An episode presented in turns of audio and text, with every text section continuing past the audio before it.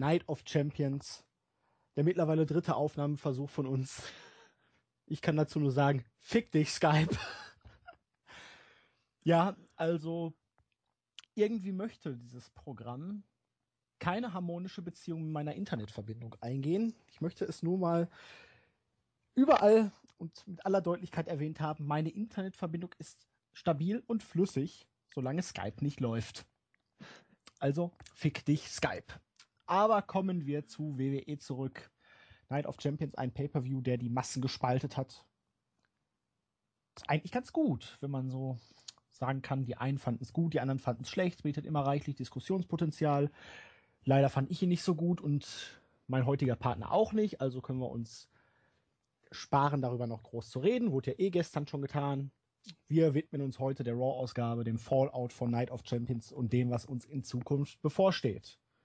Aber begrüßen wir erstmal meinen heutigen Partner, den Silent Flücker Andy. Moin, moin! Mahlzeit. Ja, du hast es schon gesagt. Äh, der Pay-Per-View. Zum dritten Mal. Zum, zum dritten Mal hast du es gesagt, aber zum ersten Mal komme ich heute zu Wort, denn vorher ist es schon, bevor du mich begrüßt hast, immer abgestürzt. Mal gucken, wie weit wir heute kommen. Ja, Night of Champions, äh, ich, ich habe ja mit Jens gestern schon drüber gesprochen. Er fand ihn eigentlich ganz gut, ich fand ihn eigentlich äh, ganz nicht so gut. Äh, liegt im Auge des Betrachters. Professionell war es natürlich runterproduziert. Das Killer-Match hat gefehlt. Alles war äh, von den Matches her so weit okay, aber ja, aber eben auch nicht mehr. Ich habe mich teilweise wie in einer Raw-Ausgabe gefühlt, wenn gleich das Niveau doch ein Tick höher schon war. Aber ich bleib dabei. Einer der schwächeren Pay-per-Views des Jahres. Abgehakt ist er und nu mach mal Raw, würde ich sagen. Genau, weil okay ist kein Anspruch, mit dem wir uns identifizieren können. Aber ja, gehen wir in die Raw-Ausgabe rein, würde ich sagen, oder? Mach mal. Genau, wir hatten nämlich einen relativ soliden Start, möchte ich meinen, mit der Wild Family. Die haben geschlossen zum Ring und die zeigten sich natürlich erfreut über ihren Sieg bei Night of Champions. Bray Wyatt hat gesagt, alle werden am Ende fallen und natürlich hat er nicht gelogen. Das rief dann sofort Roman Reigns auf den Plan, der alleine, warum auch immer, durchs Publikum kam und zu Bray Wyatt meinte, hey, das geht jetzt alles schon viel zu lange. Letztendlich geht die Sache doch wirklich nur zwischen uns beiden wirklich intensiv hin und her. Die anderen sind doch nur Beiwerk. Ja, man könnte meinen, er hätte die anderen damit beerdigt, aber darüber wollen wir uns jetzt mal nicht auslassen und er hat gemeint, lass uns das jetzt doch mal wie Männer austragen. Ich brauche kein Match. Wir schicken unsere Schergen zurück und wir machen die Sache jetzt mal unter uns aus. Wyatt sagte, na logisch. Schickte Harper und Strowman in den Backstage-Bereich der Brawl begann und natürlich behielt Reigns ein wenig die o Oberhand und die Schergen von Bray Wyatt kamen zurück. Reigns wurde zusammengeschlagen. Ambrose kam. Zu zweit hat man gegen drei Leute dann zumindest ab und zu bei WWE auch keine Chance. Und am Ende war es Randy Orton, der den Faces zur Hilfe eilte, für die gleiche Anzahl an Personen sorgte und dann damit auch dafür gesorgt hat, dass sich die Wyatt Family zurückgezogen hat. So sieht's aus. Ähm, du hast mir schon im Vorfeld gesagt, du fandst das Segment stark. Ja, ich, ich nehme es mal gleich äh, vorweg. Ich fand dieses Segment gut und ich fand auch vieles andere in dieser Raw-Ausgabe gut. Es war für mich sogar eine der ja doch deutlich stärksten oder stärkeren Raw-Ausgaben der letzten Wochen, die wir hier zu Gesicht bekommen haben. Und das fing auch schon mit diesem Anfangssegment an. Letzten Endes könnte man sagen, wenn man kritisch daran geht, hier wurde eigentlich nur die äh, jetzt schon sehr, sehr lange laufende Fehde zwischen äh, Roman Reigns und Bray Wyatt oder eben äh, Shield 2.0 gegen die neue Wyatt Family oder Shield Light gegen die Wyatt Family 2.0 fortgeführt. Aber es ist ganz merkwürdig, so, so wenig mich diese Fehde zu Beginn auch äh, mitgenommen oder, oder interessiert hat. Sie wird im Laufe der Zeit, zumindest nach meinem Dafürhalten, immer besser. Und das liegt äh, zum einen an der ganzen Art und Weise, wie, wie das Storytelling erzählt wird. Auch die Personalie Brown Strowman, so wrestlerisch limitiert sie natürlich auch sein mag. Äh, und das wird auch, glaube ich, nicht mehr zum High-End-Techniker bei ihm sich entwickeln. aber er, er hat eine, eine Rolle und die füllt er aus und das macht er gut. Roman Reigns ist ja derzeit, wenn man so sagen möchte, eher im, im Mid-Card-Bereich angekommen und auch da gefällt er mir ausgesprochen gut, auf jeden Fall deutlich besser als, äh, ich hatte mit Jens auch schon drüber gesprochen, deutlich besser als zu der Zeit, wo er noch auf Krampf in den Main Event gepusht wurde. Ähm, natürlich war auch heute nicht alles Gold, was promotechnisch glänzte. Mir hat es diesmal aber schon deutlich besser gefallen als zuletzt, weil er eben deutlich gemacht hat, so pass auf, äh, heute wir beide kein Match, Brawl genügt. Da ist immer noch in, in Sachen Mimik und, und Ausdruck natürlich noch Luft nach oben. Ob er diese jemals ausfüllen wird, müssen wir sehen. Aber das fand ich in Ordnung. Ähm, was mir auch wieder aufgefallen ist, je mehr die Crowd in solchen Segmenten drin ist, desto stärker werden auch diese Segmente am Publikum, äh, am Fernseher vom Publikum wahrgenommen. Und die Crowd war, finde ich, zu jeder Zeit drin. Als der Brawl losging, wurde gejubelt. Als Dean Ambrose kam, wurde gejubelt. Als Randy Orton kam, ist die Halle fast durchgedreht.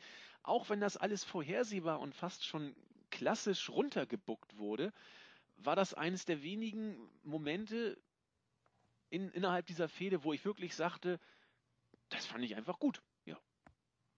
Ja, ich muss sagen, die Lakaien kommen mir im Moment ein bisschen zu sehr wirklich wie nur wie Strohfiguren vor, wie Harper, Strowman oder auch Ambrose.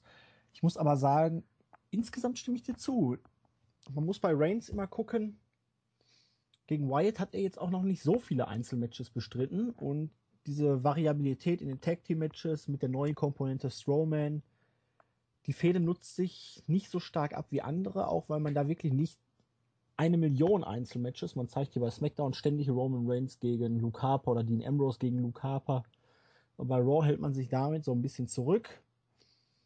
Und jetzt hat man halt auch für die Zukunft noch ein paar Optionen. Reigns hat jetzt deutlich gemacht, eigentlich geht es nur Reigns gegen Wyatt. Jetzt hat man die Möglichkeit für Hell in a Cell, baut man jetzt schon ein großes Hell in a Cell Match den, zwischen den beiden auf. Fehde dauert ja schon lange noch, würde sogar mal einigermaßen passen mit Aufbau, passende Stipulation. Da ist aber immer noch diese Komponente Braun Strowman, dieser riesigen Kerl, das Monster, dessen komischer Choke alle nahezu umbringt. Und normalerweise, wenn man jetzt wirklich diesen klassischen Verlauf weiterbucken müsste oder würde, dann müsste Reigns natürlich erstmal jetzt das Monster abschlachten, bevor er dann wirklich bis zu Bray Wyatt durchgeht. Und so kann man das Ganze natürlich noch mindestens zwei Monate strecken, ohne dass es Zufahrt wird. Genau. Also strecken ist dann vielleicht sogar äh, in diesem Fall endlich mal bei WWE nicht unbedingt der richtige Begriff, weil es sich irgendwie nicht gestreckt anfühlt, sondern tatsächlich wie, was ich früher, als ich noch äh, klein da sagen war. wir mal ausdehnen. Genau, als ich noch klein war, habe ich ja immer Computerspiele gespielt. Da musste man erstmal einen Zwischengegner platt machen, um dann zum Endgegner sozusagen zu kommen. Und so könnte man das hier auch bucken. Ähm, und du hast es eben schon angedeutet, diese Strohmänner-Geschichte. Hör, er heißt ja auch Strowman. Oh, sind wir heute auf einem Level angekommen. Ähm, das kennt man ja so ein bisschen aus dem, aus dem Fernsehen von irgendwelche, irgendwelchen Serien. Wenn bei einer einst berühmten Serie die äh, Zuschauerquoten sinken, dann versucht man meistens auf Krampf irgendeinen neuen Charakter einzuführen, der irgendwie kurzzeitig die Serie nach oben bringen soll. Ich meine, bei, bei Eine schreckliche Familie wurde dann dieser kleine Gnom namens Sieben gegen Ende eingeführt, der der letzte Dreck war. Und der andere Hund. Ja, da, weil, weil Buck gestorben war. Ja, aber der andere Hund war auch scheiße. Der war auch scheiße. Ich weiß auch gar nicht mehr, wie er heißt. Dieser Lucky? kleine. Ja, Lucky, glaube ich. Also das war, also sieben war scheiße und Lucky war auch scheiße. Und das Aber hält. sieben ist auch wieder verschwunden zwischendurch, ne? Dann. Ja, der war weil. nicht bis zum Ende da, oder? Nee, war er nicht. Zu Recht nicht, weil er, weil er nichts konnte. Und ähm, das, das, das hilft nie, sowas, also einen neuen Charakter zu bringen. Bei, bei Braun Strowman ist es für mich schon ein bisschen anders, weil er wirkte anfangs für mich tatsächlich wie aus der Not geboren, um die Wyatt Family irgendwie auf Krampf wieder interessant zu machen.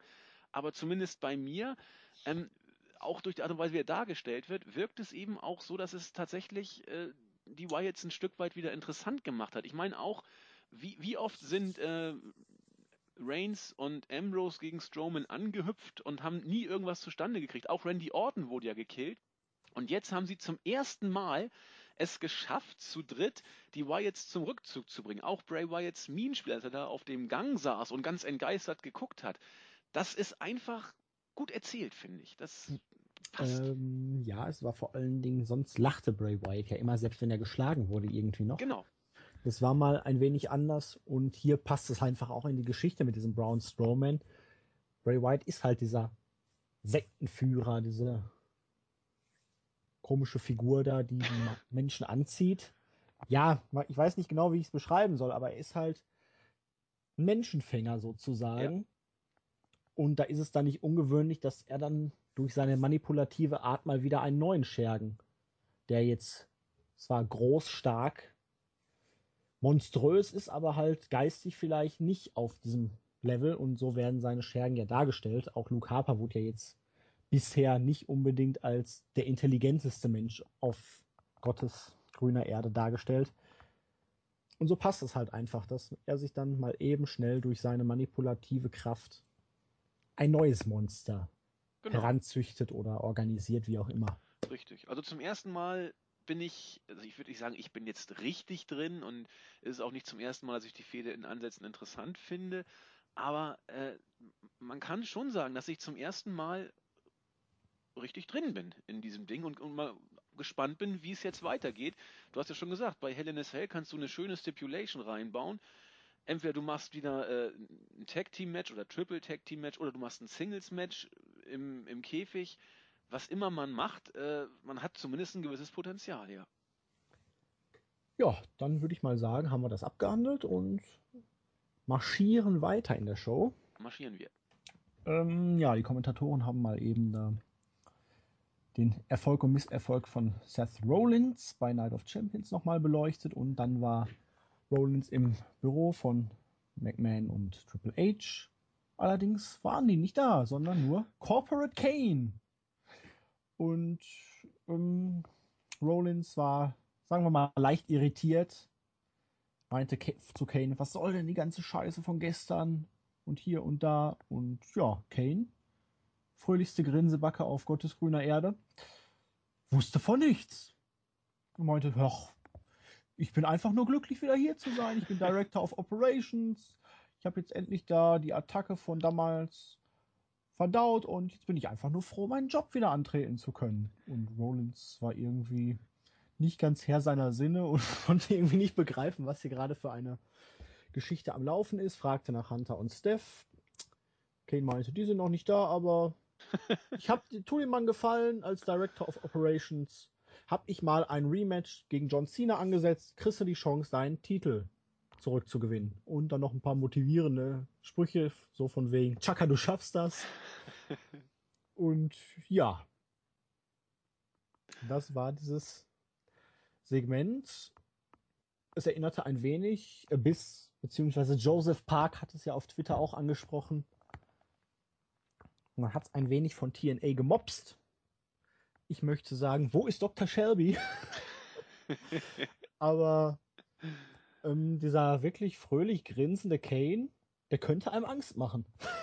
Äh, ja, in, in der Tat, wenn man Night of Champions gesehen hat, wo es ja wirklich noch, äh, nein, belanglos ist das falsche Wort, aber wo es routiniert war. Kane kommt eben zurück als das äh, rote böse Monster, das es eben ist.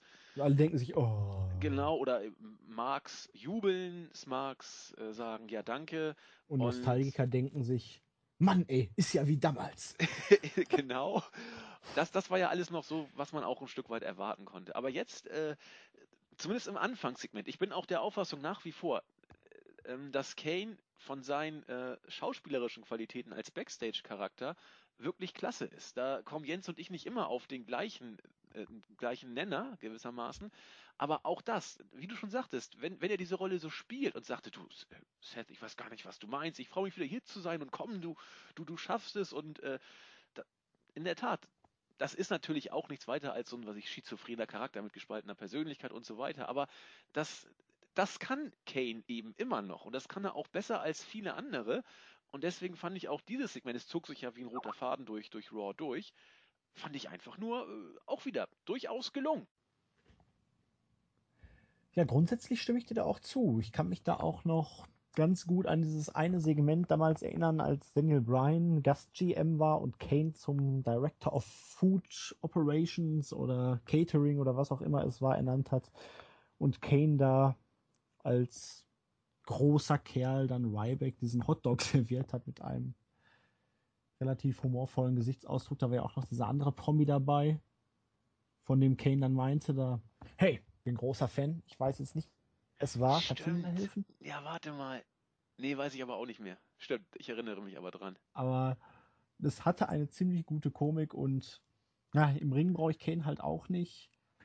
Aber diese Rollen, die liegen ihm einfach. Auch wegen seiner Statur, wegen seines Äußerens und man glaubt einfach nicht, wenn man diesen Kerl sieht, dass der dann so eine lustige, fröhliche, humorvolle Art haben kann. Und das passt eigentlich ganz gut.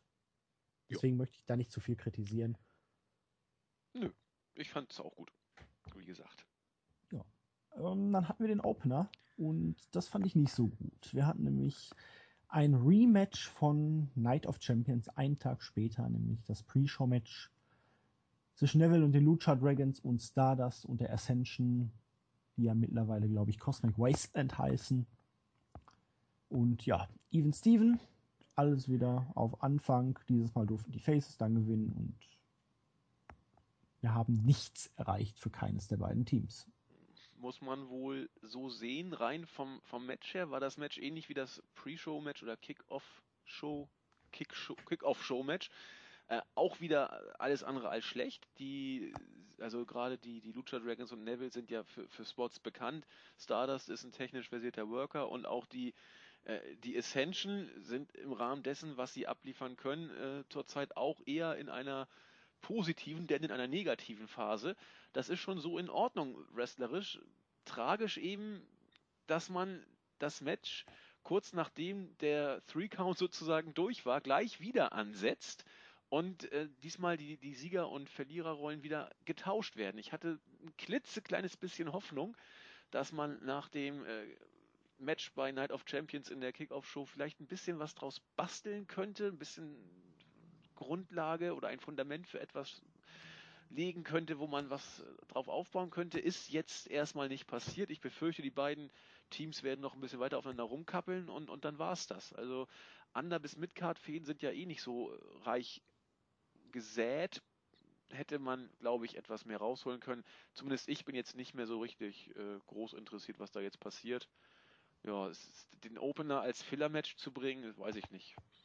Geschmackssache die Undercard-Fäden sind vor allen Dingen nicht oft reich an Inhalt und nachdem es um den SummerSlam ja noch irgendwie so ein bisschen von wegen der Superheld Neville gegen den bösen Schurken Stardust ging, ist es halt jetzt so völlig im Sande verlaufen. Jo. Man hat den Promi nicht drangekriegt so richtig jetzt auf Dauer und jetzt sind es halt irgendwie dann doch wieder nur Undercard Comedy Geeks. Richtig. Also und es, es, wird ja auch nicht erklärt, warum die Lucha Dragons jetzt mit Neville auf einmal gemeinsame Sachen machen. Hätte man ja auch ein paar Sachen zu sagen können, aber so ist es eben hingeklatscht. Ne? Man kennt sich halt von NXT. Ähm, okay. Dann sind wir wieder apropos NXT. Der gewisse Herr, der jetzt zu sehen war in Hunter und Stephanies. Äh, nee, sie waren ja gar nicht im Büro. Auf jeden Fall hat Seth Rollins, auch ein ehemaliger NXTler, Hunter und Steph dann Backstage irgendwo gefunden und er erzählte über sein skurriles Aufeinandertreffen mit Kane. Die schienen davon aber nicht zu wissen und sagten nur, oh, Kane ist wieder da. Interessant. Aber das, das Match von Rollins und Cena, ja, hat er gut gemacht, das lassen wir mal und ja. Sie werden sich dann um Kane kümmern, meinten sie dann noch. Ja. Also Gut, dass die wissen, was in ihrem Unternehmen so abläuft, ne? Genau, aber sie segnen es dann ja doch äh, nachfolgend immer noch ab. Das hätten sie auch ändern können.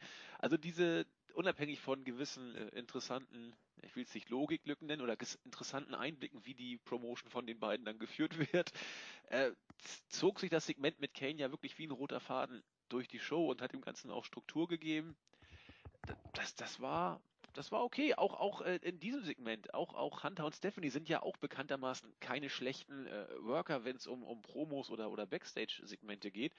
Das, das war irgendwie für mich alles irgendwie stimmig. Keine Ahnung, ich kann es nicht anders beschreiben. Passte irgendwo. Passt auch irgendwie zu diesem Führungsstil. Ne? Ach, hm, da kommt jetzt ein Typ einfach wieder. Ja, wir haben davon keinen Plan, aber ach, das Match gefällt uns. Lassen wir einfach. Genau.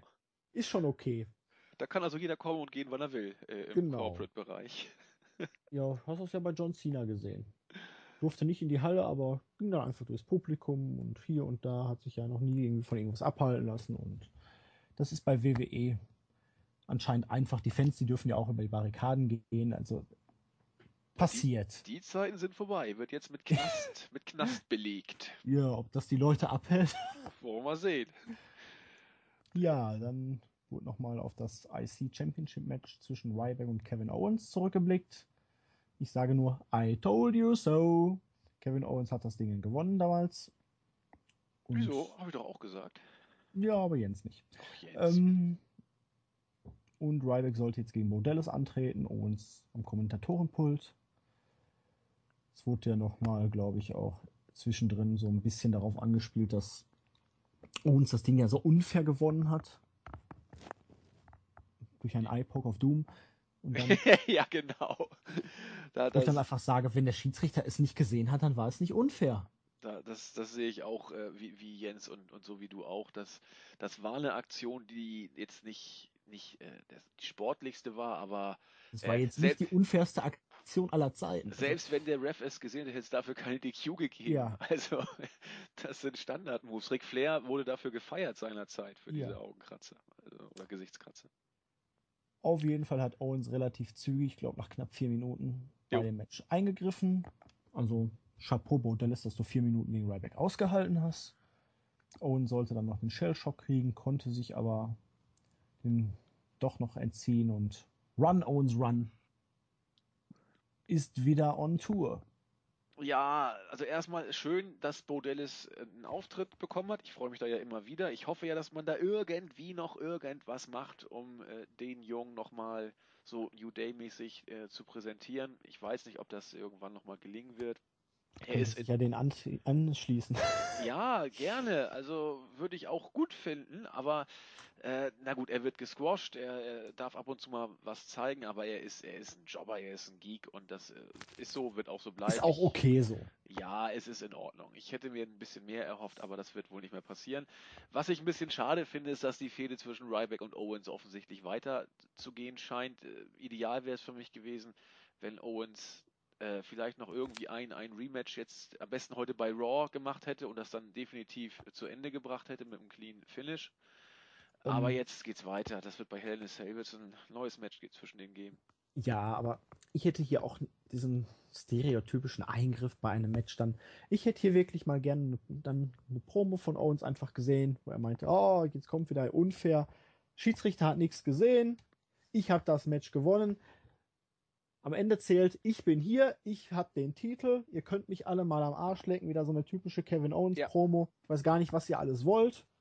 Wenn andere zu blöd sind, ihre Matches auf die Art zu gewinnen, dann haben sie halt Pech gehabt ich bin der Titel, ich zeige, was dieser Titel bedeutet und fickt euch alle so.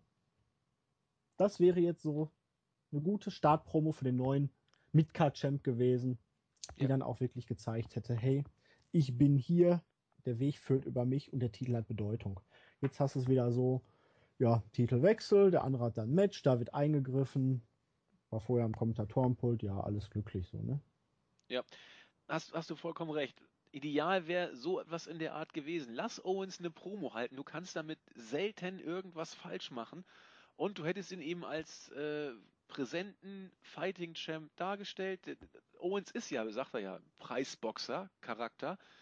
Aber so, weiß ich nicht, so kommt er mir schon wieder so in die, in die feige Heel-Rolle, die Owens einfach auch nicht steht. Also, ge- das war jetzt eine der Sachen, die mir jetzt auch nicht so gut gefallen hat. Erstmal, wie Owens dargestellt wird als IC-Champ und dass die Fehde mit Ryback weitergeht.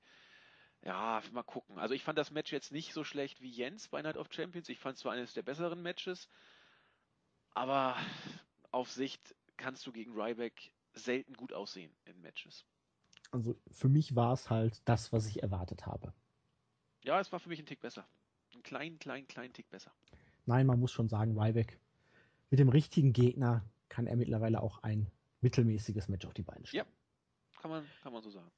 Dann ging es aber weiter und die Damen der Zunft bekamen mal ein wenig Airtime und es sollte uns sogar eine gewisse Wendung und Storyline-Entwicklung in dieser ganzen Sache dann doch mal präsentieren, nachdem ja bei Night of Champions eigentlich gar nichts passiert war, außer dass Charlotte natürlich den Titel gewonnen hat. Aber ja, die ging dann auch mit ihren Mädels Becky Lynch und Paige dann in den Ring. Ric Flair war auch dabei. Alles war voller Glückseligkeit. Ric Flair meinte hier, das wäre der stolzeste Moment in seinem Leben. Und Charlotte ach, bedankte sich bei Daddy, bedankte sich bei Becky Lynch, bedankte sich bei Paige, die wollte davon aber nicht hören, war den Tränen nahe. Es war feuchtfröhlich, wenn man so möchte. und irgendwann schnappte sich Paige dann doch das Mike und meinte, ach, ist ja schon eine schöne Feier hier, aber ihr könnt mich alle mal am Arsch lecken. Dieses Gönnerhafte kannst du dir sparen. Ich habe die NXT-Titel als erster gehabt. Ich war zweifacher Champion und du kannst jetzt feiern, so viele willst. Wenn du so weitermachst, holt sich Nikki im Rematch den Titel zurück und die Revolution ist beendet. Und ja, sie bezeichnete Becky als irrelevant. Team Bad natürlich genauso. Lana und Summer Rae sind ja immer nur damit beschäftigt, gegenseitig sich darum zu streiten, wen sie jetzt als nächstes besteigen dürfen. Natalia, ähm, ja, was ist eigentlich mit Natalia? Arbeitet die überhaupt noch hier? und die Bellas, die haben ihren Spot ja eh nur, weil sie wissen, wo sie die Beine breit machen müssen. Um, die anderen fanden das natürlich nicht so toll. Aber ja, was soll man dazu sagen? Paige richtete dann noch ein paar Worte an Charlotte und weinte dann, ja, du bist ja auch nur hier, weil dein Old Man, also dein Daddy, hier mal eine Legende war und ja, Paige machte sich dann von dannen und Becky Lynch hielt Charlotte zurück und Ric Flair war konfus. so kann man das, kann man das sagen. Also, ähm, kurz mal angesetzt bei, bei dem, was du eingangs sagtest, bei, bei Night of Champions ist jetzt nicht viel passiert, außer dass Charlotte den Titel gewonnen hat, sozusagen. Das kann ich so nicht, nicht in Gänze äh, unterschreiben, denn ich habe es auch schon bei der Review gesagt. Paige hat auch schon bei Night of Champions mit, mit ihrer Gestik und Mimik angedeutet, dass da irgendwie dass sie da irgendwas stört, dass sie mit irgendwas überhaupt nicht zufrieden ist, mit diesem ganzen Rumgefreuig nach, der, nach, nach dem Titelgewinn, auch im Backstage-Segment mit Ric Flair, der meinte, jetzt muss gefeiert werden und dann ihre komische, was haben sie da mal für, für so einen Begrüßungscheck mit dem kleinen Finger, wo sie dann alle ineinander haken, das hat Paige alles eher so äh, ja, über sich ergehen lassen, also da hat man schon, also entweder Paige war wirklich ziemlich genervt, dass sie nicht einen Title-Shot gekriegt hat, also jetzt in echt, oder, das glaube ich deutlich eher, sie hat äh, ihre Rolle schon im Vorfeld Vorfeld so ein bisschen äh, angesellt, will ich es mal nennen. Und bei, bei Raw äh, ist es dann sozusagen zum, zum großen Ausbruch gekommen. Ich bin einer derjenigen, der die Divas Revolution bis zu diesem Zeitpunkt für äh, ja ziemlich schwach gehalten hat. Das war, das war wenig bis, bis gar nichts. Die Matches waren deutlich besser als vorher. Nicht immer, aber äh, immerhin ab und zu. Ich will auch nicht sagen immer öfter, das wird es auch nicht treffen, weil sie fingen bärenstark an von den Matches und es flachte dann immer so ein bisschen weiter ab mit einigen Höhen. Man hat ja dann auch schnell alles durch. Ja, genau, richtig. Ähm, also insofern war ich kein Freund dieser sogenannten Divas Revolution, aber das, was, was Page hier jetzt äh, abgeliefert hat, ähm, für mich war das promotechnisch sogar mit einem gewissen Abstand das Stärkste, was Page in der WWE gezeigt hat. Du wirst ja gleich noch darauf ansprechen oder darauf eingehen, wo noch vielleicht Verbesserungspotenzial da sein könnte. Ich fand, ich weiß auch nicht, warum sie das alles sagen durfte. Das sind ja so, so Sachen, die, die man in der WWE on-screen eigentlich nicht sagen darf. Jeder weiß, dass Nikki Bella nur so groß ist, weil sie mit John Cena zusammen ist. Jeder weiß, dass Brie Bella einen recht einflussreichen, immer noch einflussreichen Ehemann hat. Äh, jeder weiß, dass Charlotte äh, Ric Flair als Vater hat. Und äh, alles andere, was sie gesagt hat, das sind ja so Geschichten, die in den Internetforen der Welt immer so diskutiert und ausgesprochen werden, aber niemals on-screen gesagt werden dürfen eigentlich. Ich weiß nicht, warum Page hier die Absolution gekriegt hat, das alles rauszuhauen, aber äh, man hat sich fast äh, an, an CM Punk so ein bisschen erinnert gefühlt, AJ Lee zu ihren besten Zeiten vielleicht auch, wobei sie gegen Ende auch ziemlich äh, brav und ja, doch stellenweise einfach langweilig für mich schon war. Aber Paige hat dem Ganzen mit, mit ihrer Art, wie sie die Promo gebracht hat, mit dem, was sie inhaltlich auch gesagt hat, also hat mir unglaublich gut gefallen. Ja, ähm, ich schätze mal einfach, um die Smart Marks im Internet ein wenig zu trollen. Und am Ende werden doch wieder die Bellas oben stehen. Oder oben liegen, je nachdem. Ähm, Glaube ich beides nicht. ähm, nein, man hat es bei AJ ja auch schon und letztendlich hat man ja praktisch nur Sachen aufgeschnappt, die eh schon überall kursieren und dementsprechend wollte man einfach jetzt mal so mit den Gerüchten spielen. Der normale Fan, der wird damit eh wieder jetzt wenig anfangen können.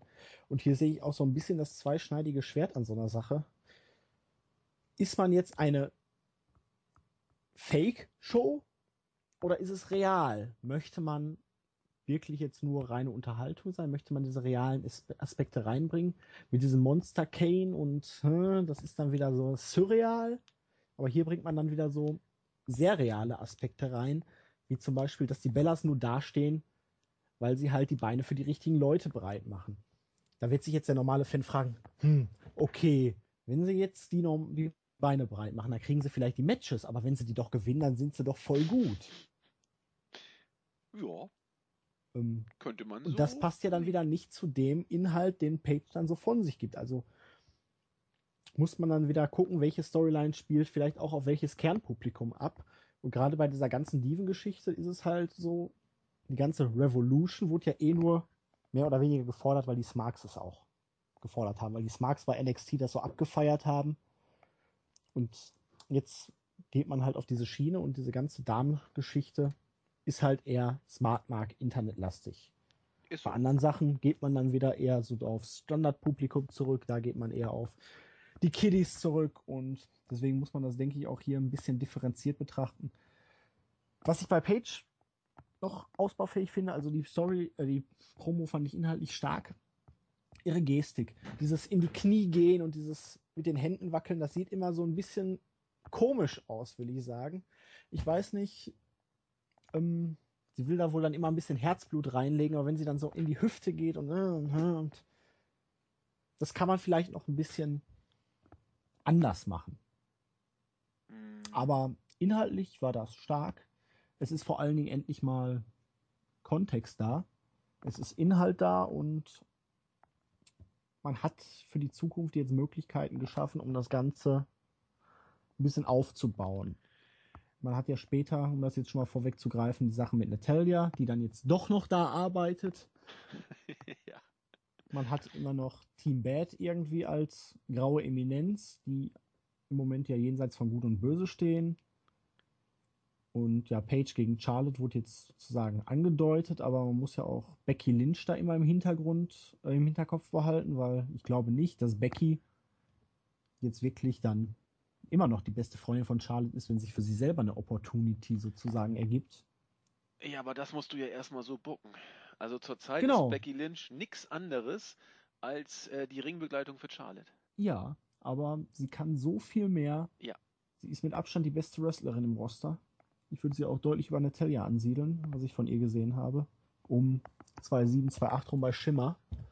Schon. Bis sie sich dann diese schwere Kopfverletzung zugezogen hatte. Ähm, aber gut. Also, ich schweife ab. Ich, ich glaube, also so, so begeistert ich mich jetzt von dieser Promo von Page gezeigt habe, ich glaube, oder ich bin noch eher zurückhaltend, ob das jetzt der, der Startschuss für eine tolle neue Divas Division ist. Im das glaube ich auch nicht, aber ich bin froh über jeden kleinen genau. feinen Schritt. Unter diesem Gesichtspunkt sehe ich jetzt einfach auch nur die Show, wie ich sie jetzt gesehen habe. Ich, ich, ich prognostiziere auch, oder ich könnte es mir vorstellen, dass es so kommen könnte, dass auch diese Page ähm, Charlotte Fehde relativ schnell wieder in flache Gewässer äh, abebben wird. Und dann kommen diese Standard-Tussi-Promos in Anführungszeichen. Bitte nicht falsch verstehen. Aber ähm, wenn man auf diesem Level weitermachen würde, dass, dass die beiden jetzt eingeschlagen haben. Es war zum ersten Mal, saß ich bei einer Mädels-Promo und fand sie wirklich interessant und dachte, Mensch, das ist ja hier mal putzig und unterhaltsam und jetzt zoffen, jetzt zoffen die sich und ähm, das war endlich mal, weiß ich nicht, ich fand das, das war einfach gut. Befürchte aber, dass es ein kleiner Höhepunkt ist in dem vielleicht wiederkommenden Diven-Einheitsbrei, wenngleich ich etwas mehr äh, immer noch vielleicht mit einem kleinen Funken Hoffnung ja, erwarten könnte. Schauen wir mal. Das Ganze war ja auch noch nicht ganz zu Ende, weil während Page dann abhaute, tauchten die Bellas auf. Mhm. Die meinten dann, Page wäre anstandsloser Dreck, aber Charlotte, sie hatte nicht ganz Unrecht. Als Champion muss man sich daran gewöhnen, dass jeder auf einen neidisch ist. Sie hat das ja auch ein knappes Jahr lang ausgehalten, weil sie ist ja so toll. Ähm, und du willst ja auch heute gegen meine Schwester verlieren, weil Bria auch so viele Matches gewinnt. Ähm, und den Titel natürlich bald auch. Genau, und jeder kann die Matches so ansetzen, wie sie will, offensichtlich. Ich weiß nicht, wer, ähm, wer das Match angesetzt hat. Auch wahrscheinlich gar nicht, aber Hunt hat einfach gesagt, ach, lass sie mal machen, die Mädels, die kriegen das schon auf der Kette. Genau. Auf jeden Fall hat Charlotte dann gegen Brie Bella natürlich gewonnen im Figure 8. Der Champion gewinnt ein Non-Title-Match. Das ist schon mal sehr positiv. Ja. Es war aber ähnlich kurz wie früher. Na gut, es war doppelt so lang, es ging sechs Minuten. Ein Tick länger, ja. Ähm, ich schaue mir gerade dieses Standbild von dem YouTube-Video an. Interessant. Ja. Inwiefern? Da, könnt, ähm, da, könnte man auch andere Gedanken zu kriegen, aber gut. Äh, Sehe ich jetzt noch nicht, aber äh, ich habe das Bild nämlich auch gerade vor mir. Ähm, ich bin zu versaut, egal. Ja, ich, ich versuche es ja auch in dem Kontext gerade zu, zu sehen, aber äh, können wir nachher nochmal drüber sprechen. Gut. Achte mal auf den Gesichtsausdruck von Brie Bella.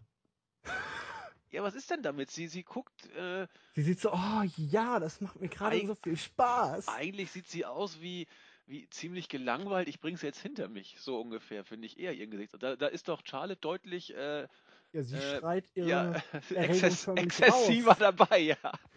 Rebella scheint es zu genießen. So, oh ja, das macht aber Spaß. Ja, ich, ich finde, sie wirkt eher gelangweilt, wie ja, kommst, kommen wir jetzt mal zu Potte oder so in die Richtung. Aber wir wollen Darf nicht ich jetzt auch mal wieder verlieren? Ja, genau. Ach, ja. Ähm, ja, Bezug auf den fehlgeschlagenen Cash-In und dann durfte sich Mark Henry mal wieder eine Abreibung abholen. Mark Henry meine Güte, der World's Strongest Man. Wenn er nicht gerade als Monster gebraucht wird, der Jobber der Nation.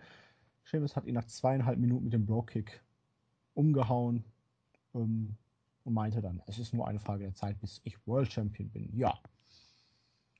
Auch okay. Kann sein. Ja. Auch so sollte man einen Money in the Bank Kofferträger öfter darstellen. Genau. Meine Fresse, ich sehe jetzt hier das YouTube-Standbild. Gott, sieht Seamus noch weißer aus, wenn, ja. wenn er mit schwarzer Hose gegen Mark Henry antritt. Boah, der blitzt Scheiße. richtig schön heraus. Ja, ja. ein halbes Jahr ab, dann macht Mark Henry nochmal für seinen letzten dreimonatigen Run das Sexual Chocolate Gimmick. Wir werden es erleben. Ja, also alles in Ordnung, muss man nicht viel Worte drüber verlieren. Du hast es schon gesagt, so kann man den Money in the Bank Kofferträger gerne mal darstellen. Seamus war in den letzten Wochen und Monaten lange genug irgendwie ziemlich dusselig dargestellt worden. Ähm, gefällt mir. Er sieht halt auch so aus. Ja, das ist richtig. Aber er, er, benimmt sich auch nicht wirklich bedrohlich. Wenn die Fans schreien, you look stupid, und er sagt, nein, ihr seht doof aus, wirkt das auch nicht wirklich bedrohlich, ehrlich gesagt. Das kommt dann wirklich wie der kleine Junge auf dem Schulhof. Genau. Nee, ihr seid doof. Nee, ihr seid selber doof. Selber, selber. Das ist genauso bedrohlich. Na gut, Kane als, als Hotdog-Verkäufer, das wirkt noch bedrohlicher, würde ich sagen, weil man nie äh, weiß, wann er durchdreht. Aber, aber weiß ich nicht. Ich, ich hoffe, dass, also Seamus, ich finde ihn nicht so schlimm, wie viele sagen. Ähm, ich aber, fand Seamus eigentlich immer ganz cool, aber seit diesem Run vom Anfang, wo er wirklich als keltischer Warrior da kam, noch frisch war, John Cena abgefertigt hatte damals oder beziehungsweise John Cena aus Versehen durch den Tisch gestolpert ist und dann die Fehde gegen Triple H. Das war okay, aber seitdem hat er halt deutlich an Farbe und Momentum verloren. ähm, ja. Also ich, ich bin's nicht. Ja, der Julian versucht jetzt erstmal am ich Telefon. Nicht, nein. Nee, weiß auch nicht? Okay, da ist er wieder. Das war nur mein Telefon. Ich war's nicht. Ähm, Ich habe Nee. dich auch nicht angerufen. Irgendwie War der Jens wahrscheinlich. Muss Böser. Jens. Nein, Ja. ähm, das ist eigentlich auch nur ein Ton auf meinem Soundboard. Den, den bringst du immer dann, wenn man nicht damit rechnet, sozusagen. Ganz genau. Muss auch mal Ähm, sein. Gehen wir weiter. Gehen wir weiter. Da ging es nämlich mal wieder rund. Stephanie und Hunter waren in ihrem Büro und wer war da? Corporate Kane, der sich gerade einen Kaffee gemacht hatte. Und Kane weiterhin völlig euphorisch und meinte, hey, oh, ist voll toll, wieder auf der Arbeit zu sein. Hunter meint, ja, schön. Ist auch toll, was du für ein Match angesetzt hast. Aber wo warst du eigentlich die ganze Zeit? Wir haben überhaupt nichts mehr von dir gehört, bis du gestern wieder aufgetaucht bist. Und Kane meinte so, hä? Was war denn gestern Abend? Ich war doch gestern Abend gar nicht hier. Ähm, Stephanie zeigte sich dann so verständnisvoll. Ja, ist ja klar. Wir wissen, dass du ein bisschen Rache an Seth haben willst. Der hat dich ja schließlich auch mehr oder weniger für ein paar Wochen nach Hause geschickt, aber beleidige nicht unsere Intelligenz. Und vor allen Dingen respektiere meine Autorität. Aber Ohne T, genau. Ähm, jedenfalls meinte Kane, wieso? Ich habe einen Vertrag unterschrieben, darin steht, ich soll alles machen, was best for business ist, und das habe ich gemacht. Und bevor Hunter ihm eine Ansprache halten kann, meinte Steph, nee, ist schon okay, wir werden schon alle wieder zusammenfinden, aber wir möchten jetzt gerne die Maske zurückhaben. Kane guckte in die Vitrine. Hm. Jo, die Maske ist ja gar nicht da. Aber ich habe sie doch zuletzt gesehen, als ich sie dir gegeben habe, Steph, meinte er und wird dann etwas wütend, fängt sich wieder und meinte, hm, das ist aber komisch. Ich gehe dann mal suchen. und Hunter war sehr unzufrieden und Steph wusste irgendwie auch nicht so ganz, was mit der Situation anzufangen. Also diese gewisse Komik des naiven, nicht ganz bei der Sache oder nicht bei sich selbst seinen Canes hat schon was. Sehe seh ich genauso. Das, wie Ist gesagt, zwar ein Abklatsch von TNA, man kann sagen, es ist geklaut, aber es ist doch immerhin gut umgesetzt. ist auf jeden Fall deutlich besser als noch vor gut einem Jahr oder anderthalb Jahren, als diese unsägliche Fehde gegen Daniel Bryan war, wo Brie Bella und Daniel Bryan Angst vor leuchtenden Masken in der Umkleidekabine hatten, die dann im Dunkeln da vor sich hin gelammen. Ja komm, Rollins kriegt äh, einen feuchten Köttel in der Hose, wenn auf einmal das Pyro angeht. Ja, ähm, von mir aus äh, kann ich jetzt nichts. Nein, aber äh, ich, ich, mir gefällt das hier eben deutlich besser und Rollins wird seit Monaten wie der letzte Pfosten als Champion sozusagen dargestellt. Nur dann, wenn es an die Matches geht, da liefert er immer und immer wieder ab. Aber seine Darstellung als, als äh, Charakter und als WWE-Champion ist er seit, seit Monaten schon die des, des feigen äh, Hosenscheißers sozusagen. Ja, spricht auch nichts gegen, wenn er dann wirklich auch mal die Matches oder mehrere Matches gewinnt und clean gewinnt. Sondern wenn er einfach nur vorher so, ich habe keinen Bock und oh, eigentlich möchte ich das gar nicht, aber am Ende kann das zumindest dann doch wieder sozusagen, ah, jetzt Vollfindungsstörung. Back it up! ähm, Back it up. Ja, er kann es halt zeigen, was er drauf hat. Auch wenn er eigentlich immer doch feiges Würstchen ist, aber in der entscheidenden Situation kann er es dann halt doch umsetzen, was Eben. auch immer. Passt schon. Passt schon. Ähm, Paige ist dann backstage, wird von Natalia konfrontiert und meinte dann so, hm, oh, du arbeitest ja doch noch hier. Herzlichen Glückwunsch. Möchte Mami mich jetzt belehren, meinte sie dann und Matty, wenig glücklich, meinte, ja, Paige, du hast zwar recht bei vielem, was du angesprochen hast, aber das war unprofessionell, so macht man das nicht. Besser fängt man an zu heulen und sagt gar nichts. Ähm, Genau. außerdem habe ich heute ein Match gegen Naomi. Und ich bin jetzt wieder da. Und ja, Wussten wir, wo sie vorher war? Nee, ne? wahrscheinlich hatte sie wieder Katzenprobleme oder Eheprobleme mit Tyson Kidd. Ich habe Also ja schon lange kein Total Divas mehr geguckt, aber Storyline-mäßig wurde uns, glaube ich, nicht viel gesagt. Ich weiß es ehrlich gesagt nicht. Sie war einfach irgendwie weg. vielleicht war sie ja im Urlaub. Ja, vielleicht. Wir wissen es nicht. Ja, Ähm, pff, ja, War okay, Ja. führte die Sache von vorhin ganz solide fort. Nettie ist jetzt wieder da. Hat, glaube ich, das erste Match verloren, also macht das alles überhaupt keinen Sinn. Richtig. Aber New Day!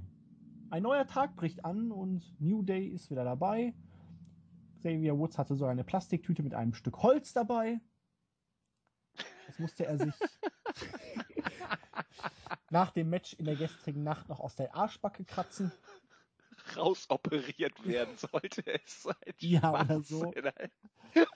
ähm, Kings meinte, die Dudleys wären eine Bedrohung für die Gesellschaft und Big E stimmte dem Ganzen zu und meinte, wir müssen unbedingt eine Mauer um Dudleyville bauen. Baut die Mauer auf. Das war wohl eine Anspielung auf den Austragungsort Laredo an der mexikanischen Grenze. Und ja, Save the Tables Chance.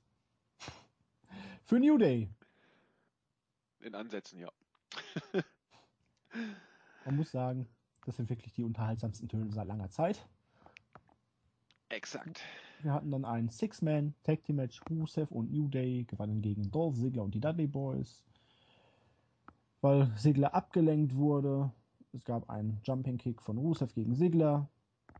Und ja, bei SmackDown gab es das genau umgekehrt, aber es war halt ein ganz solides Match. Ja, vor allen Dingen, also ich, ich habe ja in den letzten Tagen immer mal angedeutet, meine Befürchtung, dass sich das mit New Day langsam äh, dem Zenit nähert, dass sie vielleicht in die Rolle dann wieder kommen, dass sie dann irgendwann wirklich anfangen zu nerven. Also so zuerst nervten sie, dann wurden sie beliebt, weil sie genervt haben. Und das kann irgendwann dazu führen, dass sie auf diesem äh, Image äh, so lange reiten, bis sie dann wieder anfangen zu nerven. Ich weiß nicht, ob man mich jetzt verstehen konnte, aber ja. ähm, die, diesen Punkt habe ich bei New Day fast schon erreicht gesehen.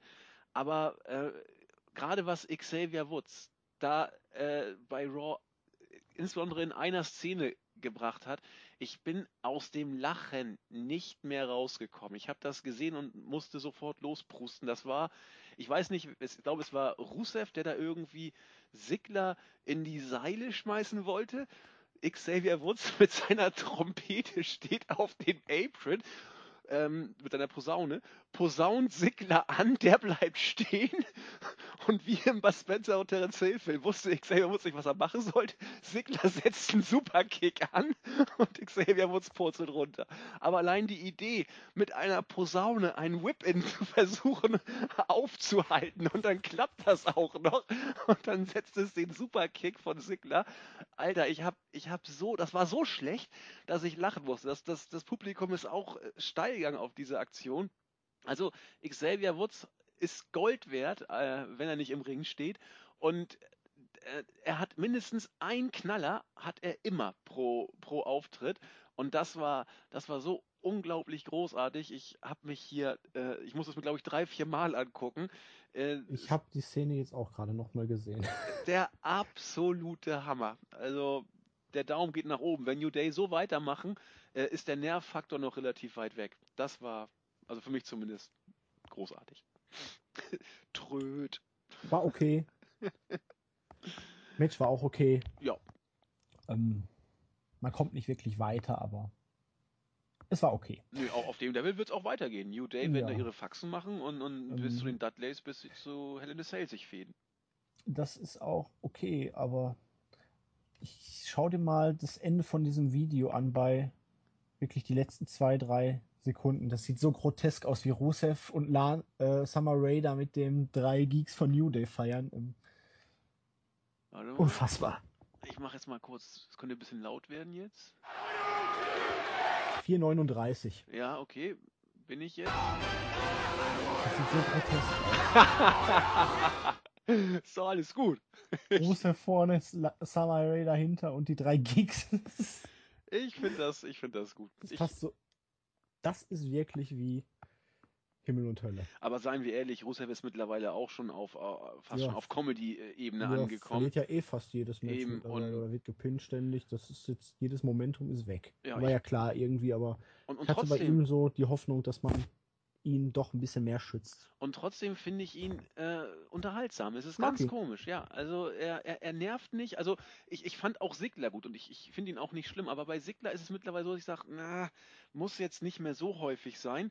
Und Rusev, wann immer ich ihn sehe, äh, freue ich mich nach wie vor, weil er äh, als, als bedrohlicher Held der russischen Föderation genauso, finde ich, funktioniert hat, wie er jetzt als bulgarischer Geek-Barbare funktioniert. Der Junge hat einfach Charisma, finde ich. Das macht er gut. Ja, und bevor wir jetzt auf das nächste Match äh, zu sprechen kommen, möchte ich nur mal sagen, dass meine Internetverbindung jetzt schon gefühlt hat 40 Minuten. Nee, gar nicht wahr. Doch, 35 Minuten läuft das schon. Stabil läuft. Ähm, es scheint wohl wirklich was gebracht zu haben, was auch immer ich da in den Optionen geändert habe. Es geht voran. Es geht voran. Weil wir mussten zwischendurch, also wir haben ja dreimal angesetzt am Anfang und zwischendurch mussten wir auch noch zwei, dreimal unterbrechen. Und bevor jetzt hier doch noch irgendwas schief geht, gehen wir direkt zum sechsten Match über. Da hatten wir nämlich den ich Sieg von Naomi. Holz. Was? Ich habe auf Holz geklopft, damit es so bleibt. Kopf auf Tisch, ja. Ähm, Naomi gewann da gegen Natalia nach dem Arschwackler. Ähm, Paige hat sich das Match Backstage an dem Monitor angeguckt. Ähm, Habe ich nicht gepeilt. Ich auch nicht. Natalia kommt zurück, nachdem sie von Paige angegangen wird. Naomi ist ja im Moment eigentlich völlig überflüssig. Ja. Und gewinnt das Ding aber clean in unter vier Minuten und Natalia sieht dabei jetzt auch nicht sonderlich überragend aus und ich mag diesen Finisher einfach nicht. Ich weiß, sie hat einen fetten Arsch, aber so mörderisch kann der Arsch gar nicht sein. Ja, ein, ein weiblichen, gerundeten Hintern, kann man sagen. Das klingt irgendwie, weiß ich nicht, diplomatischer. Okay, es ist noch nicht Kim Kardashian-Style, aber es Ist soll ja das- auch unterschiedliche Geschmäcker geben. Ist das so schlimm? Ich finde Kim Kardashian eigentlich ziemlich hübsch. Aber ich habe die auch noch nie irgendwie äh, so genau mir von hinten oder nackt angeguckt. Äh, weiß ich nicht, das ist, das ist eine Geschmacksfrage bei der, glaube ich. Mit, wem Ähm, ist, mit wem ist die zusammen? Mit Kanji West oder? oder? Äh, ich glaube ja. Ähm, dann rede du mal über dieses Match und ich suche dir in dieser Zeit ein traumhaft schönes Mach das Foto heraus. Also, wie, wie ich schon gesagt habe, äh, zu dem Match gibt es für mich nicht mehr viel dem hinzuzufügen, was du gesagt hast. Ich habe mich sehr gefreut, dass äh, Natalia wieder da ist. Ich war sehr verwundert, dass Natalia dann äh, dieses Match jetzt verlieren sollte. Ich war genauso verwundert, dass es in so relativ kurzer Zeit verloren wurde. Und damit kann sie eigentlich auch gleich wieder nach Hause gehen, weil wo, wo, wo ist da ein Momentum, wo ist da eine Basis, wo ist da irgendwas?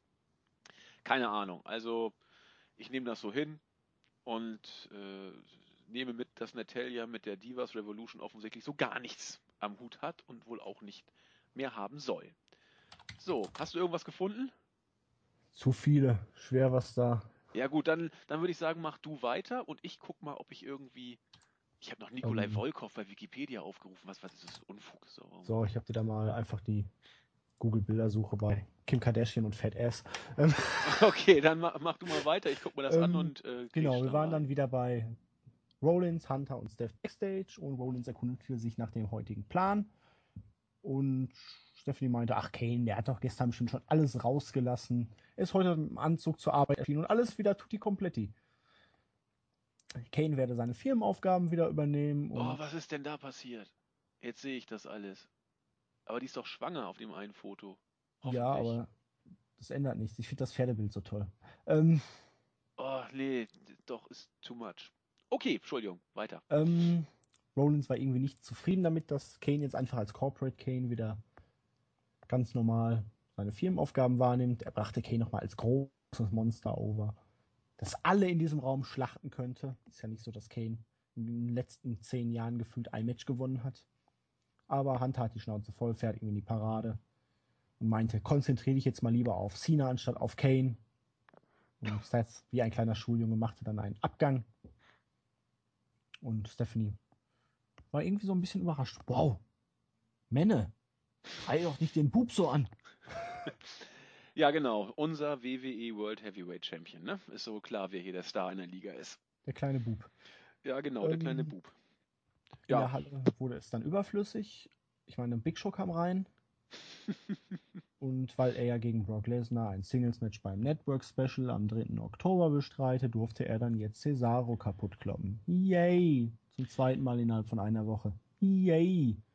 Big Show hält dann noch eine Promo. Meint, yo, boot mich alle aus. Ich werde Brock Lesnar am 3. Oktober schlachten. 2002 habe ich ihm den World Title abgenommen. Klein via Pinfall und das war auch im Madison Square Garden. Und Ja. Mann, Mann, Mann, ey, ja, ich, Ja, da, da gibt's auch die Welt nicht ist viel, klein. da gibt's auch nicht viel zu, zu sagen, ganz ehrlich. ist, Es- nee, das ist, halt wie im Fußball. Der eine wechselt und direkt am nächsten Spieltag tritt er ja wieder an oder da, gegen den hat er sein letztes Tor geschossen, jetzt trifft er wieder genau gegen diese Mannschaft und hier ist es wieder der Madison Square Garden und wieder Brock Lesnar gegen Big Show und aber es ist der- immer. er bezeichnete Guard. dann Brock Lesnar sogar noch als Vanilla Gorilla und das hat mich dann ganz. Ich mag Big Show einfach nicht. Mm, Also, Ich möchte Big Show nicht mehr sehen. du wirst ihn noch ein bisschen sehen. Ich weiß. Da wird, wird man nicht drum rumkommen. Aber unabhängig davon, ob man ihn jetzt mag oder nicht, irgendwie ist es immer der Madison Square Garden, habe ich das Gefühl, für, für alles, was irgendwie groß ist. Es war doch klar. Ähm, Big, Show ist groß, ja. Big Show ist groß. es, äh, du, du, du musstest irgendwie diese Show in, äh, ein bisschen hypen. Da war klar, dass Big Show irgendeinen zum Fraß vorgeworfen bekommt. Es war auch klar, wenn. genug andere Dödel. Ja, aber Cesaro ist zurzeit auch wieder Dödel. Das, das ist, aber nicht so Dödel. So. Nur halb Dödel. Ja, aber es reicht, um gegen Big Show zu verlieren, wenn man Big Show für Ja. eine Show stark machen muss, die äh, als nächstes dann irgendwie stattfindet. Noch vor Hell in a Cell ja auch. Da muss der, der Fokus auch ein Stück drauf liegen. Ich weiß, Und- aber ich glaube, wir sollten mal eine Dödelskala einführen. Ja gut, aber da sind dann ja vi- viele. Also für mich war klar, dass Cesaro hier letzten Endes ziemlich sicher und clean geputzt werden wird, auch wenn er natürlich ein bisschen was zeigen durfte. Aber er ist derzeit einfach nicht mehr als ein Aufbaugegner für, für irgendwelche größeren Events. Weil, wenn ich mir das angucke, viele Optionen hat man gar nicht. Man hat gar nicht mehr so viele Undercut-Geeks. Man hat ja eigentlich nur noch Jack Swagger. Ja, du hast Curtis Axel, du hast Damien, Stimmt, den gibt's ja auch Damien noch. Sando, hast du, den du immer da Oh, die waren ja schon kannst. ewig nicht mehr bei Raw. Heath Slater kannst du da immer mal verpflichten. Oh, Slater, wo ist Slater abgeblieben? Ja, der darf ab und zu noch bei Hausshows ran, aber auch Ja. da nicht so häufig im Moment. Also ein paar hast du, aber Adam Rose war lange nicht mehr da, wenn es ihn überhaupt noch gibt. Also Ich glaube, der war ja Heel jetzt mittlerweile wieder. ja, aber bei ja, NXT doch sogar auch fast eher. Also Geeks gibt's da noch ein paar. Stimmt. Ähm, gut. Man nimmt die gar nicht so wahr, wenn sie nicht jede Woche da sind. Nee, das stimmt. Ähm, ja, Rückblick nochmal auf das Eröffnungssegment und dann war Bray Wyatt mit seinen Schergen wieder Backstage oder in irgendeinem kleinen Kabuff, wo er immer seine Promo-Videos aufnimmt. Ähm, Luke Harper kam zu Wort, meinte, dass Orton Stimmen in seinem Kopf hört. Das wissen wir ja. I hear voices in my head. Sagt er ja auch. Äh. Bray hat ihn gerettet, hat ihm beigebracht, von Fehlern zu lernen. Dann nimmt er so ein bisschen die Anspielung darauf, dass er praktisch flügge wurde und dann doch wieder zurückkehrte, weil er nichts auf die Kette kriegte. Aber Orton stünde diese Lektion noch bevor. Strowman machte irgendein Wortspiel von wegen, er hat mal eine Schlange gehäutet und ihr Blut getrunken. Kann man machen. Ja, ich glaube, das war She's in a better place now. Äh, jetzt ist sie an einem besseren Ort oder ich weiß nicht, was kann das noch heißen? Jetzt ist sie in einer besseren Verfassung. Ich habe keine Ahnung, ich habe es auch nicht verstanden. Ähm, auf jeden Fall richtete sich diese ganze Promo an Randy Orton. Jo. Und das deutet jetzt für mich dann im Gegensatz zu diesem Eröffnungssegment irgendwie wieder hin, dass auch Randy Orton jetzt nochmal eine gewichtigere Rolle in dieser Storyline spielt. Ja, Und die Sache zwischen Bray Wyatt und Roman Reigns durch diese Komponente Orton jetzt nochmal irgendwie so eine ganz neue Würze bekommt, weil das Ro Roman Reigns möchte jetzt eigentlich mit Bray Wyatt abschließen, möchte unbedingt ihn als One-on-One irgendwie in einem Match haben, aber gleichzeitig ist Bray im Moment mehr daran interessiert, Orton zurechtzurücken und zu bekehren. Genau. Nicht, dass es da zwischen Orton und Reigns dann auf einmal Eifersüchtigkeiten noch gibt. Kannst du immer haben. Aber hatten wir Reigns gegen Orton, hatten wir beim SummerSlam 14 die Paarung? Genau. Ähm, Aber so richtig eine Fehde lange hatten wir noch nicht. nee, muss ehrlich gesagt auch nicht sein. Will ich, will ich auch nicht sehen. Kannst aber immer haben. Im Moment finde ich einfach die Storyline ganz gut, dass die drei Helden, auch der, der ausgenockte Orton, der war ja auch äh, laut Storyline eine Zeit lang aus den Shows, weil er so verletzt war, dass die jetzt versuchen, sich gegen die übermächtigen Wyatts mit dem übermächtigen Strowman irgendwie zur Wehr zu setzen. Und das finde ich so, wie es ist, in Ordnung. Auch diese Vignette hier äh, war auch okay, weil sie endlich mal äh, einen gewissen Punkt hatte, nämlich es geht auf Orten und da wird man jetzt sich um das nächste Glied da in der Kette kümmern. Das ist in Ordnung. Kann ich, kann ich auch gut mit leben. Ähm, ja, grundsätzlich schon, aber ich mag Orton in dieser Rolle nicht. Orton ist für mich einfach so der typische Einzelkämpfer. Wenn der jetzt Allianzen eingeht, das passt für mich nicht, aber das ist so. Ja, ich mag Orton sowieso nicht, aber das, ist, das ist aber Geschmackssache. äh, er hat mich selten so wenig genervt wie letzten Montag bei Raw, weil, weil das irgendwie auch da passte, dass er einfach kam. Das Und man muss einfach akzeptieren, dass egal ob Mark oder Smart Marks, Orton wird bei den Amis verehrt. Das ist so. Muss man akzeptieren, ist okay. Ja. Ähm, Main Event Time. John Cena gewann clean gegen Rollins nach dem Attitude Adjustment im United States Championship Match und damit hat sich John Cena eigentlich auch wieder ein World Heavyweight Championship Match verdient, weil er den Champion geschlagen hat. Auf jeden Fall kam das Ende mal wieder in übelster Superman, Superpower, Super Cena Manier, weil Rollins bringt einen Frog Splash perfekt ins Ziel. Eigentlich müsste Cena ja stark angeschlagen sein, fast schon zu K.O. um auszukicken. Und stattdessen rollt er sich einfach mal durch und hebt ihn hoch und AA und Ende. Jo. Ja, also ich habe das Match, ich habe es geguckt, es, es war wieder gut, natürlich. Äh, ich, ich bin auch von Rollins im Ring nach wie vor unglaublich angetan. Cena worked auch alles andere als schlecht, natürlich, aber es ist jetzt zum dritten Mal innerhalb kürzester Zeit, dass wir diese Paarung gesehen haben und äh, man sieht sich auch an verdammt guten Matches auf Sicht satt, vor allen Dingen, wenn man weiß, wie es ausgeht und hier wusste man, dass Cena auf jeden Fall gewinnen wird. Es nervt mich auch, dass er mal wieder clean gewonnen hat, weil letzten Endes ist der König der WWE jetzt John Cena, weil er hat äh, Rollins clean in the middle of the ring bei Night of Champions besiegt. Er hat ihn jetzt wieder clean besiegt. Ähm, der US-Title ist wertvoller als der World. Im Moment ist es so. Und das, das gefällt mir alles nicht so richtig. Und deswegen, ja, kann ich da nicht mehr viel zu sagen. Also, klar, das Match war gut, da müssen wir nicht drüber streiten. Logo. Ähm, jetzt habe ich aber mal eine Frage oder eine Bitte an die Userschaft, die heute zuhört, weil uns ist allen bekannt, dass John Cena bei SmackDown relativ selten auftritt und es zu den Matches mit Rollins eigentlich nur bei Pay-per-Views und bei Monday Night Raw Ausgaben kommt.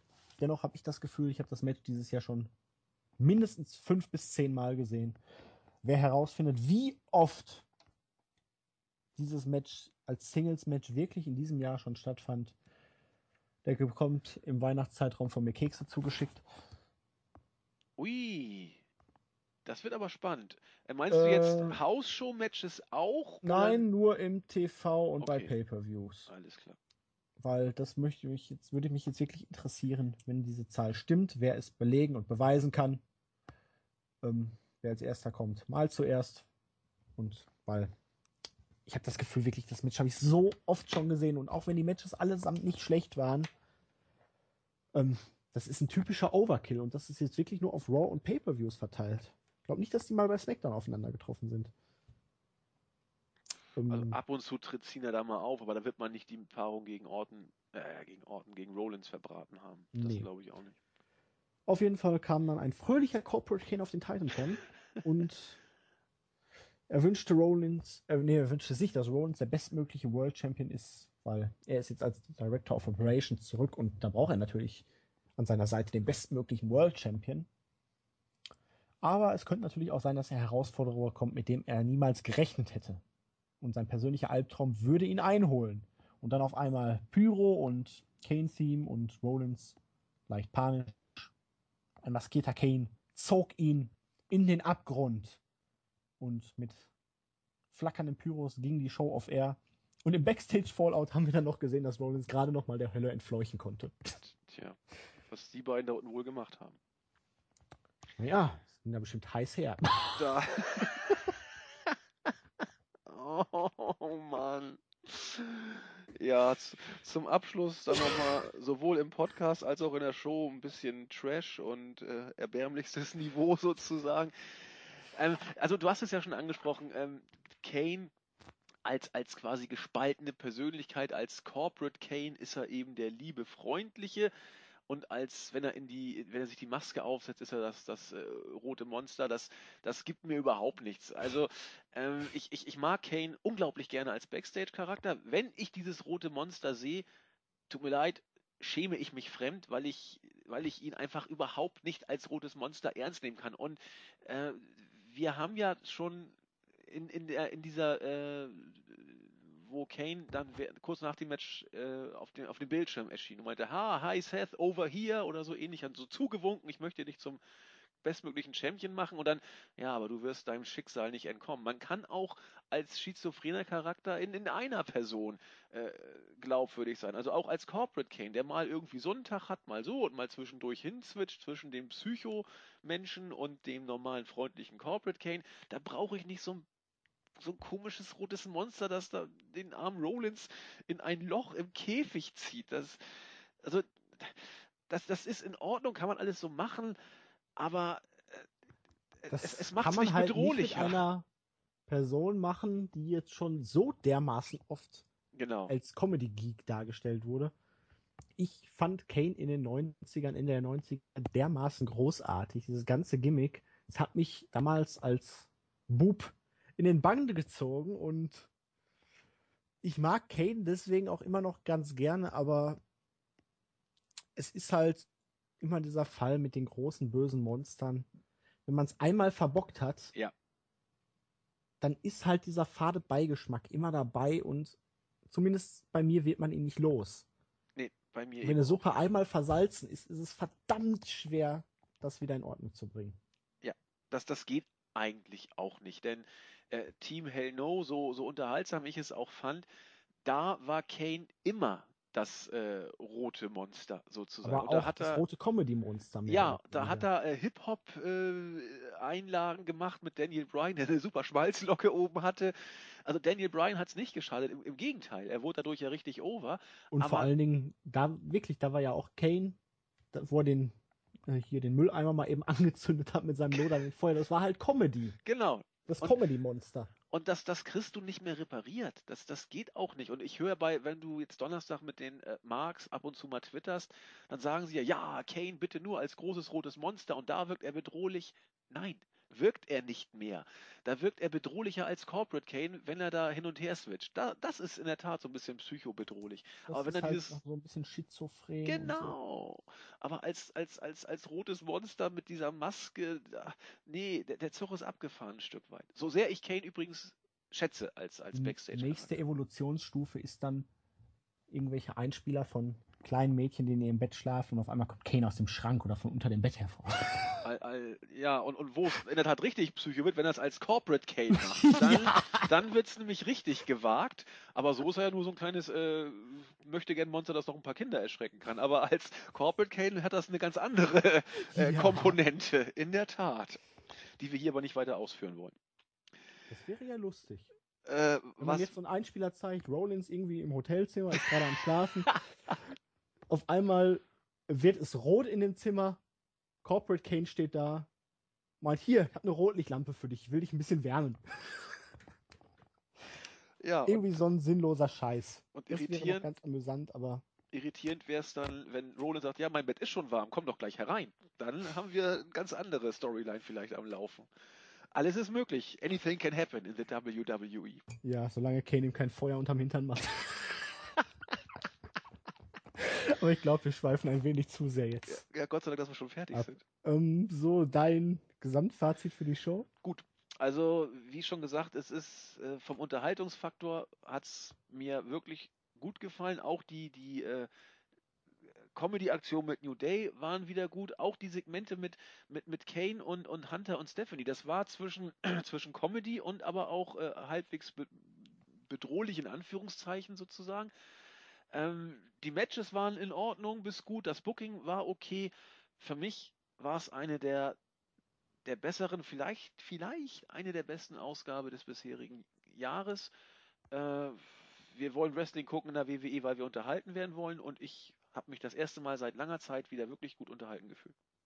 Ähm, ganz so weit würde ich jetzt nicht gehen, aber ich fand es auch okay, war nicht schlecht, gab schlechtere dieses Jahr. Ich kann mich jetzt spontan auch an wenige die wirklich viel besser waren, erinnern. Ich komme gerade noch auf eine abstruse Storyline-Idee um Kane und New Day, wo New Day Kane zu Rate zieht, um das Holz bzw. die Tische der Dudleys zu verbrennen. Das ist Aber, auch gewagt, ja. Ja, ähm, nee. Gut. War ganz amüsant.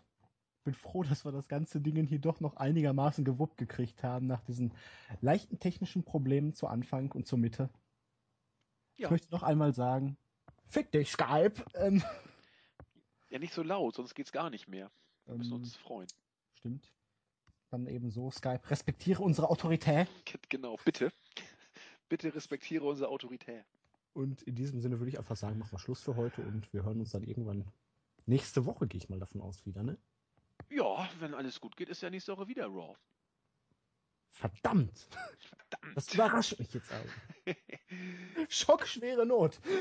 Hast du Töne?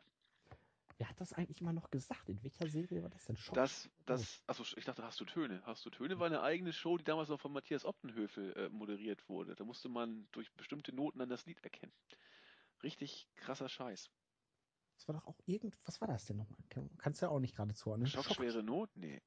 Das hab ich auch aus irgendeiner Serie Ja, äh, Cartoon, glaube ich. Aber ja. ich weiß nicht was. von. Die DuckTales? Kann sein, das war deine Zeit. Ich, ich, ich habe früher Fernsehen geguckt. Aber Äh, Wenn ich jetzt bei Not YouTube ich Schockschwere Not eingebe, ist der erste Vorschlag Schockschwere Not, mein Eheweib ist tot. Oh Mann. Ich denke, das ist ein guter Rauschmeißer für heute, oder? Ich auch. okay. Na gut, dann bis zum nächsten Mal, ne? Gut.